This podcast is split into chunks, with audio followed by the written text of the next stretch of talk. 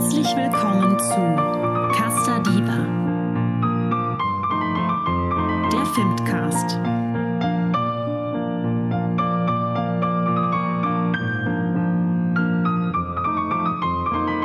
Ein Opernpodcast von und mit Dominik Frank und Christine Stein. Heute Norma von Vincenzo Bellini.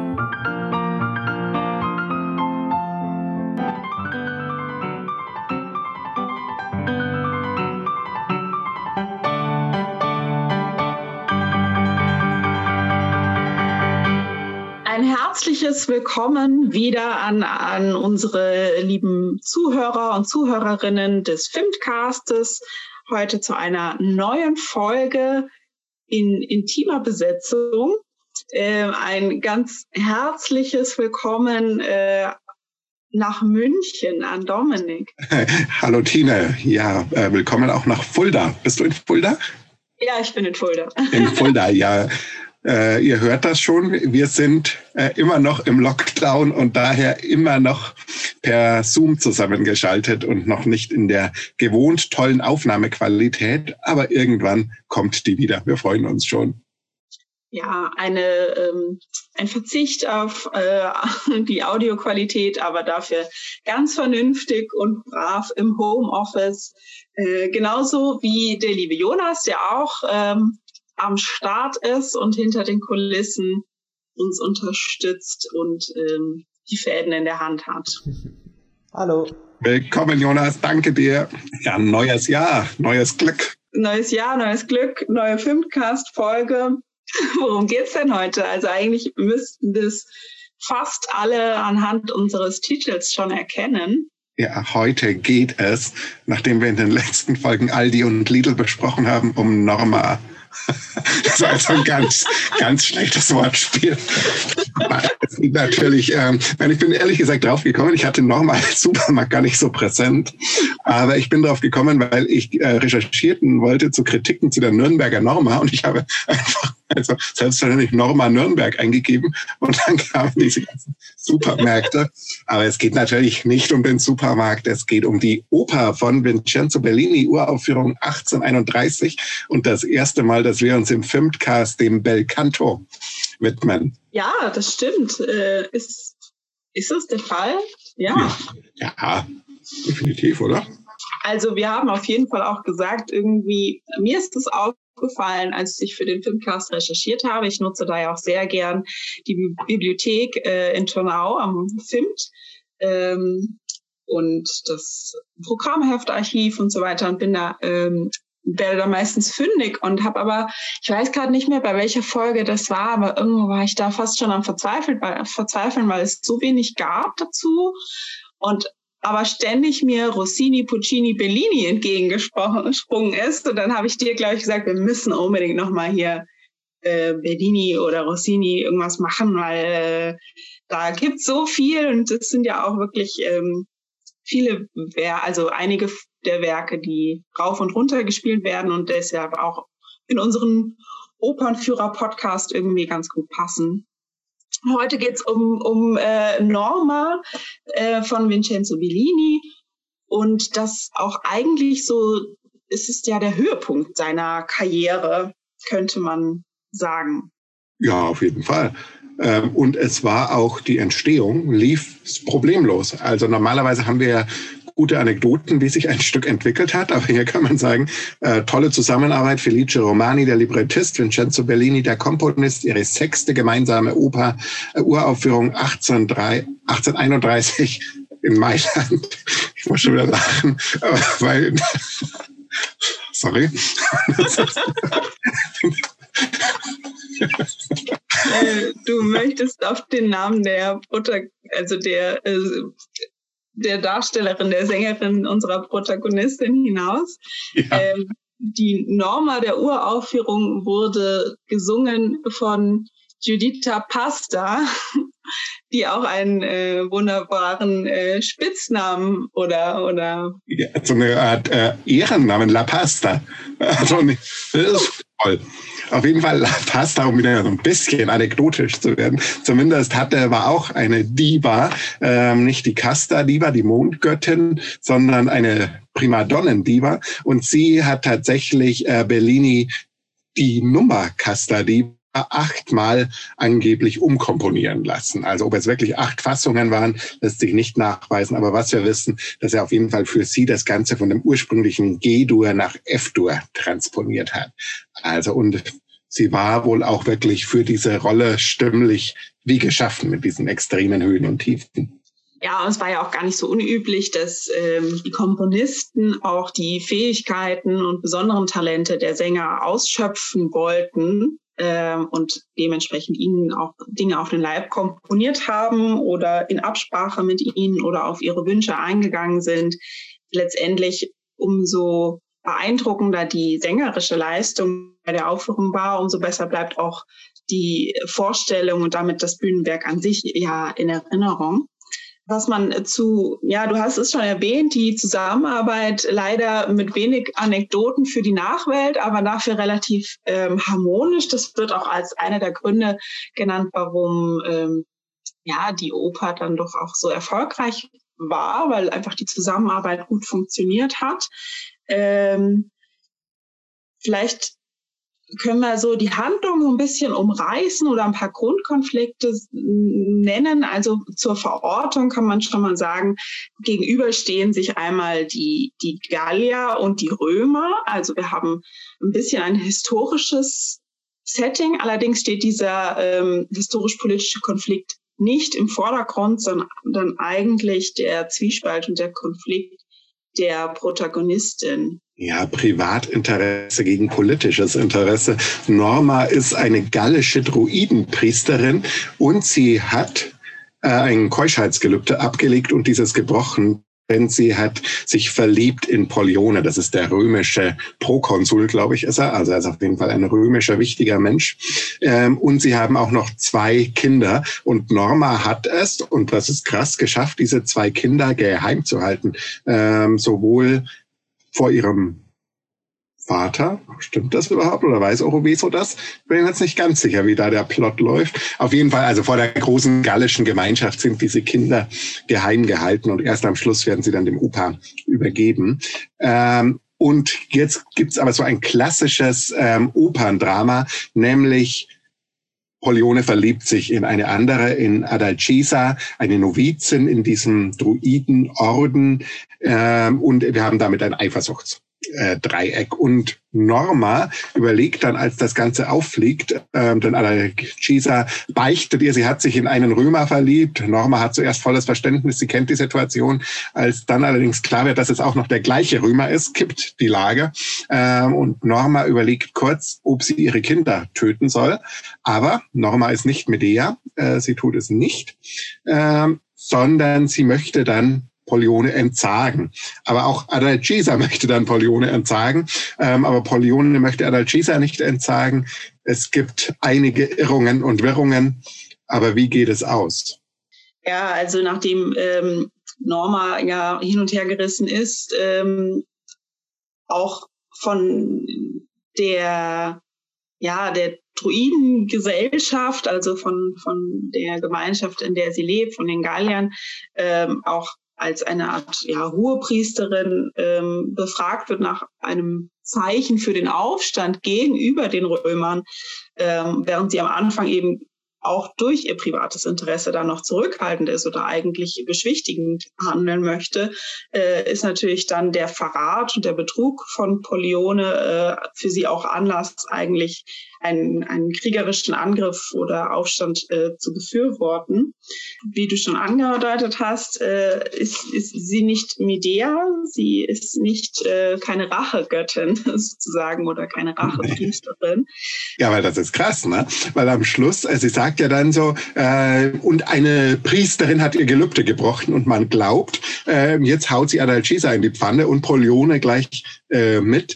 Aber sie klagt sich dann selbst an und äh, lebt dann, beziehungsweise stirbt mit der Konsequenz Scheiterhaufen. Ähm, und diese heroische Tat bringt dann Polione dazu, in neuer Liebe zu ihr zu entflammen und mit ihr auf den Scheiterhaufen zu gehen. Und die Kinder werden dann dem Opa übergeben und die beiden, Norma und Polione, sterben auf dem Scheiterhaufen. Ja, aber eben nicht oder äh, es ist eine Frage, ne? Wie viel ist es jetzt Liebe? Sterben sie für die Liebe? Sterben sie, weil es wird ja von Anfang an, oder es soll ja vorher auch, also es wird ein, ein Opfer gefordert, ähm, auch für diesen Aufstand oder diese politische Situation. Und es, es, das Opfer, was gefordert wird, das sind sie dann bereit, selber für die Gemeinschaft eigentlich einzubringen. Ja, aber man fragt sich auch, was ist dadurch gewonnen? Ja, also gibt es ja, dann. Ja, gut, da muss man dann vielleicht auch davon ausgehen, dass es, äh, dass die Gesellschaft diese Opferung oder die Notwendigkeit eines Opfers gar nicht hinterfragt. Mhm. So, aber die Frage ist ja tatsächlich, also gibt es dann Krieg, gibt es dann Aufstand, gibt es eine große Versöhnung? Ich glaube, das wird gar nicht so auserzählt. Und das ist auch die Frage, mhm. ähm, ob das Bellini und Romani eigentlich äh, wollten oder ob sie eigentlich diesen historischen Konflikt äh, vor allem benutzen, um Emotionen zu evozieren und Psychologien äh, durchzuerzählen. Und ich habe den Eindruck, dass es ihnen da vor allem drum geht. Und das könnte vielleicht auch dazu passen, äh, werden wir dann später bei der Musik ja auch drüber sprechen, ähm, dass wir hier eigentlich eine sehr enge Wort Musikverbindung haben und eigentlich es nicht mehr um eine Virtuosität geht, sondern wirklich um eine sehr, sehr genaue psychologische Figurenzeichnung in der Musik. Ja, absolut. Ähm, die ähm, Musik wäre vielleicht jetzt auch ein, ein gutes äh, Stichwort, womit wir mal weitermachen können und uns das anschauen, anhören vielleicht aber auch äh, als, als erstes mal wieder. Oh ja. ähm, beginnen wir doch auch gleich ähm, mit der Ouvertüre.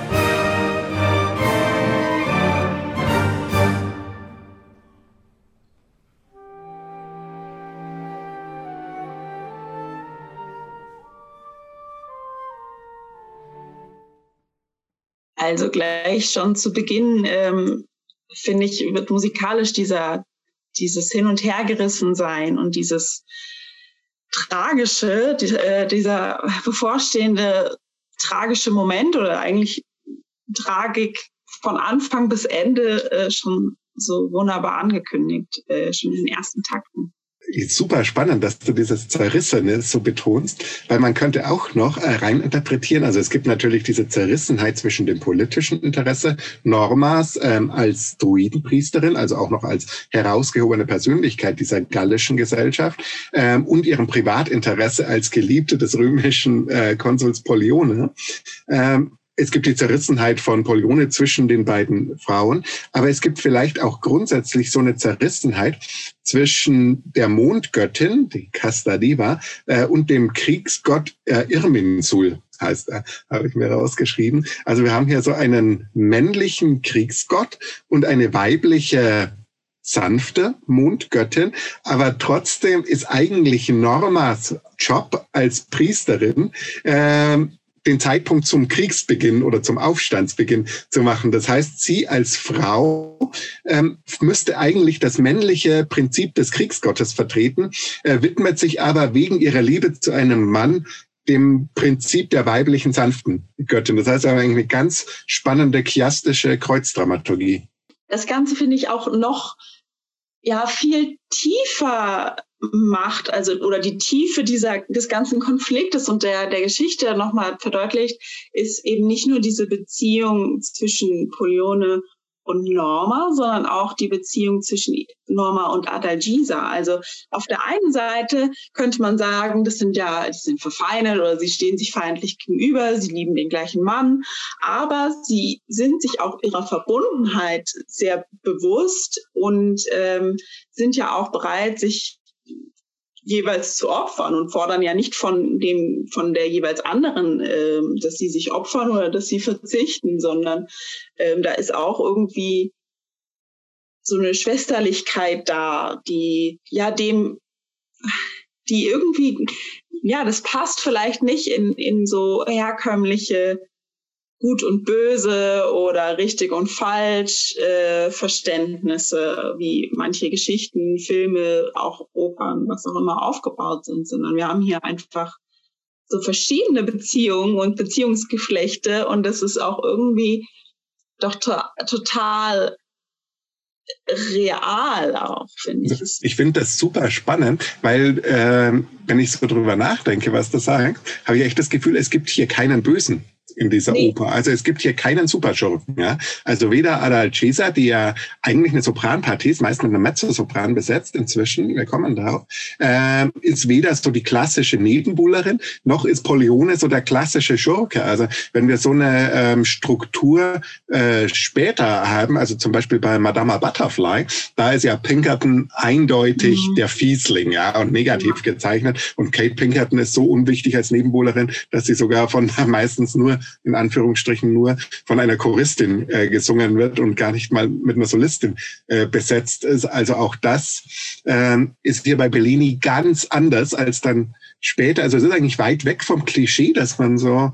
vom Belcanto haben könnte. Absolut. Und da und trotzdem wird äh, Norma doch so häufig als Musterbeispiel für Belcanto äh, und romantische Oper genannt. Äh, aber ja, es, ist, es zeigt doch, wie anders äh, dieses äh, Bühnenwerk ist. Ähm, aber auch, auch die Musik. Also die Musik ähm, verbindet ja gleichzeitig irgendwie was Neuartiges ähm, mit sehr typischen Elementen. Also auch da zeigt sich, dass ähm, Bellini, was sich, sich abhebt. Also zum Beispiel diese musikalisch-dramatische Kohärenz. Das ist ganz, ganz wichtig. Auch ein Grund, warum Wagner sich dann auch als großer Fan bekannt hat. Also die Szenen äh, in Norma werden musikalisch wirklich verklammert oder verbunden. Sie gehen ineinander über. Und ähm, ja, es gibt musikalische Querverweise. Ähm, neuartig für die italienische Oper der Zeit ist auch, ist dann eben diese Einheit von Wort und Ton. Also ähm, dass, dass die dramatische Funktion der Musik auch ganz bewusst hervorgehoben wird und äh, immer äh, ja immer einen großen Stellenwert innehat. Es gibt keine Koloraturen um der Koloratur äh, wilden mehr. Es gibt natürlich noch Koloraturen, aber es gibt zum Beispiel sehr viel mehr äh, Syllabismen und Melismen. Also dass man wirklich dieses eine Silbe pro Ton ähm, oder sogar eine Silbe über mehrere Töne hat und nicht mehr andersrum äh, einen na, also es verwirrt mich logisch immer komplett. Also, äh, ein, eine Koloratur ist eine Silbe über extrem viele Töne. Ähm, ein Melismus ist eine Silbe über ein paar Töne und ein Syllabismus ist ein, eine Silbe, ein Ton. Ja. Richtig? Ja, genau, jetzt habe ich es richtig gesagt. Also es gibt weniger, also aber die Pointe ist, es gibt weniger Koloraturen um der Koloraturen willen, also nicht mehr äh, diese Schönklänge um der Schönklänge willen, was interessant ist in der Belcanto.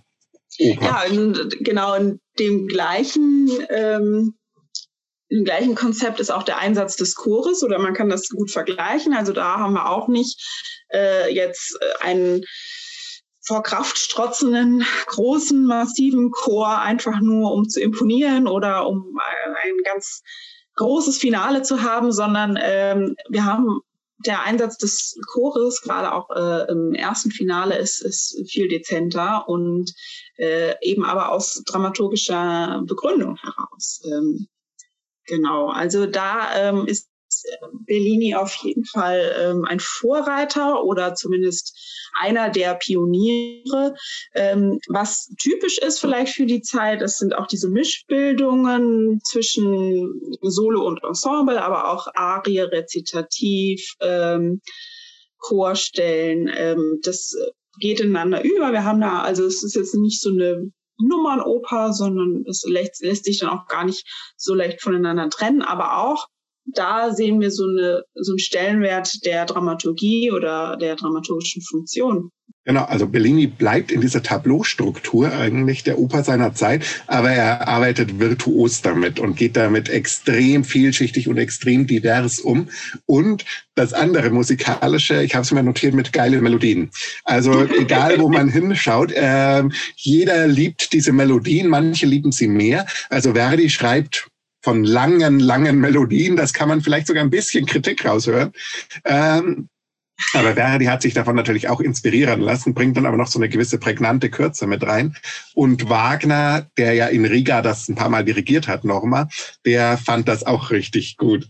Vielleicht, ich bin gerade so ein bisschen hin und her gerissen, geile Melodien. Vielleicht sollten wir einfach mal Casta Diva hören. Oh ja, aber dann müssen wir über Maria Callas sprechen vorher, weil wir hören Casta Diva natürlich von der anderen Diva Assoluta, ähm, von Maria Callas, die hier auf der Höhe ihrer Kunst und Norma ja auch eine der Rollen, mit denen sie identifiziert wurde und die sie geprägt hat und wo jede heutige Norma noch damit kämpfen muss, ähm, ob sie dieser Diva in Casta Diva äh, gerecht werden kann, die Höhen, die Tiefen, aber auch dieses ganz expressive, ähm, manchmal fast schon schauspielerhafte, ähm, den Wohlklang vermeidende, ähm, das hat alles Maria Callas geprägt und selbstverständlich hören wir in ihre Casta Diva sehr gerne rein.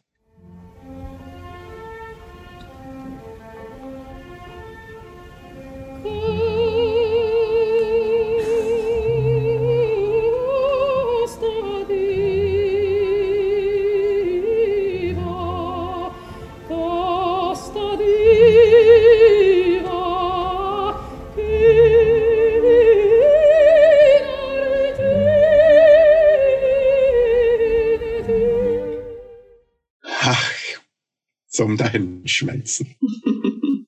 Absolut. Ähm, aber wir hatten vorhin äh, auch, oder du hattest äh, schon, schon Wagner angesprochen. Ja, nicht nur wir weinen bei Casta Diva. wir haben, also ich hatte es vorhin auch schon erwähnt, Wagner äh, hat sich als Fan Bellinis und besonders auch der Norma äh, geoutet. Und ich habe ähm, also verschiedene Äußerungen von Wagner zu Bellini äh, und zu Norma allgemein. Ich habe jetzt aber mal eins rausgesucht, was ich interessant finde. Das können wir gleich diskutieren. Und zwar schreibt er in einer Rezension zu Norma, es fällt in die Augen, dass die Aufführung einer solchen Oper für unsere deutschen Sänger große Schwierigkeiten haben muss, denn das erste Erfordernis dazu ist Gesang. Und wir haben gewöhnlich nur Stimmen. Uh. Ist das ein Diss? Ja, ich glaube, es, ist ein, es soll ein Diss sein, aber ähm, ich weiß nicht genau, worauf er abzielt. Also es ist ein bisschen ein, ein schwammiger Diss. Ja, ich glaube, was genau, ich, äh, wahrscheinlich, er würde sich ja auch vielleicht selber ins eigene Fleisch schneiden, ähm, wenn es zu, zu hart wäre. Aber er spielt wahrscheinlich auf den Belcanto an, der ähm, damals in Italien eben sich ausgebreitet und entwickelt hat, aber äh, in Deutschland natürlich noch nicht äh, in dieser Form auf der Bühne zu erleben und zu hören war. Und er selber hat ja dann auch sich durchaus in eine andere Richtung, was die Gesangstechnik und Ästhetik betrifft, entwickelt. Wagner sagt zu Norma oder seinem Verhältnis zu Bellini, man hält mich für einen Feind der italienischen Musik und setzt mich im Gegensatz zu Bellini. Aber nein, nein, tausendmal nein. Bellini ist eine meiner Vorlieben. Seine Musik ist ganz Herz, fest und innig an die Worte gebunden. Die Musik, die ich ablehne, ist jene freischweifende, sinnlose, die der Dichtung und der Situation spottet. Das finde ich eigentlich super spannend. Also in dem Zitat, das ich gefunden hatte, äh, wurde das noch etwas anders eingeleitet, nämlich dass Wagner sich nicht schämt seiner Tränen bei Benorma, wenn er das hört. Ja, also auch noch sehr dramatisch ähm, eingeleitet. Aber ich finde es sehr spannend, dass er hier quasi auf diesen Aspekt dieser Wort-Ton-Verbindung äh, eingeht, der dann in Wagners Musikdramen extrem wichtig werden sollte und dass er eben genau diese äh, Slar pour l'art äh, ablehnt, also den Koloratureffekt, kann man eigentlich so sagen. Absolut. Aber was ich auch spannend finde, ist, dass Wagner schon darauf hingewiesen hat, dass hier die SängerInnen äh, fehlen, äh, um das angemessen machen zu können. Weil eine, die es dann gemacht hat, später Lilly Lehmann, ähm, hat auch über Norma die Partie gesagt, diese Partie ist so anstrengend wie zehn Leonoren oder drei Brünnhilden.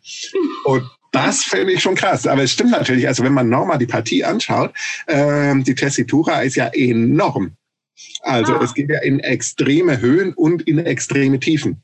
Ja, gesanglich ist es eine große Herausforderung und dann kommt auch noch hinzu, für heutige Sängerinnen, dass es da eben ja so wirklich diese Diva Assoluta mit Maria Callas, aber auch äh, wirklich die Sängerin des Belcanto oder eben auch dazwischen äh, noch mit äh, Lili Lehmann, so große Namen gibt, die natürlich auch so eine ja, so eine sehr starke Verehrung und Idealisierung auch heute noch erfahren.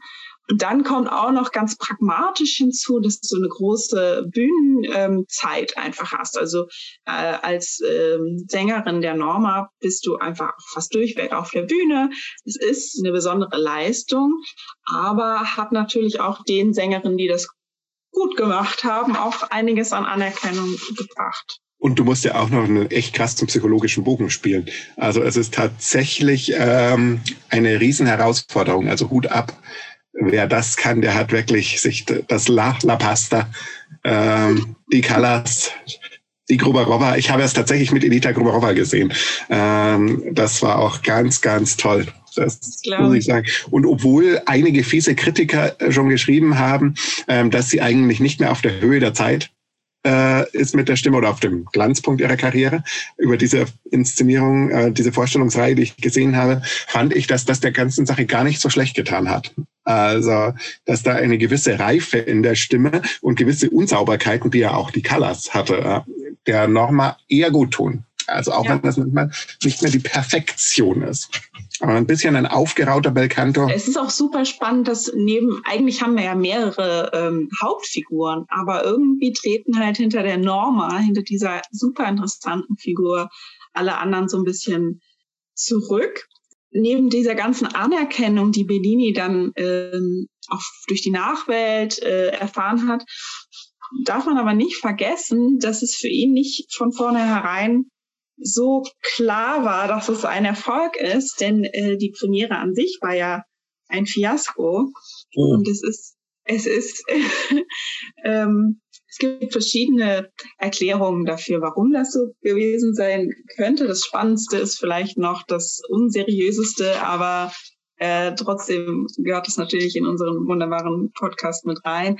Also eine Idee, warum äh, es eben nicht so erfolgreich war, die Premiere ist, dass es einen Komplott gab durch die Machenschaften der Gräfin Samailov, Samailov, ich weiß nicht genau, ähm, ich habe diesen Namen noch nie gehört vorher, äh, angezettelt soll dieser Komplott der Gräfin äh, von dem intriganten Gegner, Gegner Pacini gewesen sein, also ein Gegner Bellinis. Ähm, ah. Das viel habe ich dazu jetzt nicht gefunden. Und wie gesagt, ist auch nicht unbedingt das Wahrscheinlichste. Wahrscheinlicher ist, äh, dass das Publikum einfach auch von Bellinis vorherigen Werken, die durchaus bekannt und populär waren und erfolgreich, einfach was ganz anderes erwartet hatten weil es musikalisch so neuartig war und er quasi sich so weit aus dem Fenster lehnte. Auf der einen Seite von der, genau, von der musikalischen Neuartigkeit, die Romantik, die auch noch nicht kon die Konvention war und auch von dem ernsten und tragischen Stoff. Also mhm. ähm, die anderen Werke waren dann vielleicht nicht ganz so ähm, intensiv in der Tragik. Ähm, aber ich finde das total spannend, wenn wir über den Stoff reden. Ähm, der ist ja heute auch noch ein Problem. Ne? Also dieses Stück zu inszenieren, stellt ja moderne Regie-Teams vor große Herausforderungen. Mhm. Ähm, also wenn wir mal so über die aktuelle Inszenierungsgeschichte sprechen, also ich habe gerade am Handy, ich habe äh, Kobarova gesehen, in einer Inszenierung, in Anführungsstrichen, äh, von Jürgen Rose, der eigentlich ja von der Ausbildung her Bühnenbildner und Kostümbildner ist. Und diese Inszenierung sah super aus, aber hat eigentlich keinerlei Figurenzeichnung gemacht. Ja? Also wenn man ganz fies sein möchte, könnte man sagen, es war so eine Mischung aus klassischer Moderne und Maschinengewehren. Und das ist ein Schema, das ich leider schon öfter gesehen habe in Norma. Also, dass man sich zu einer gewisse Unentschiedenheit flüchtet. Also irgendwie so eine Art von kultischen Elementen drin hat, aber auch so irgendwie so eine Art von moderner Kriegsführung. Aber das Ganze wenig entschieden äh, wird. Ja, das, also es ist, es ist sehr auffällig, dass da ähm, die Regie es nicht unbedingt einfach hat. Ich habe auch, hatte ich schon im Vorgespräch erwähnt, ich habe ähm, eigentlich fast ausschließlich auch so sehr historisch anmutende ähm, Inszenierungen von Norma gesehen.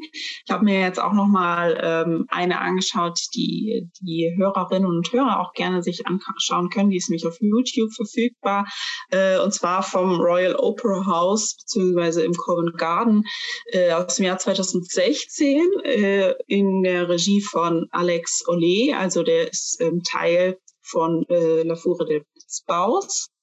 Ähm, die natürlich auch eine ganz eigene Ästhetik und äh, Herangehensweise haben. Ähm, und das, ich fand es super spannend. Ähm, das Bühnenbild war im ersten Akt total eindrucksvoll. Wir haben die komplette Bühnenwand hoch und auch an den, also die Rückwand und die Seitenwände sind voll mit so äh, Kruzifixen, die so aufeinander getürmt und ineinander gesteckt werden. Es ist dann oben auch noch irgendwie so ein kreisförmiges Gebilde ähm, ergeben.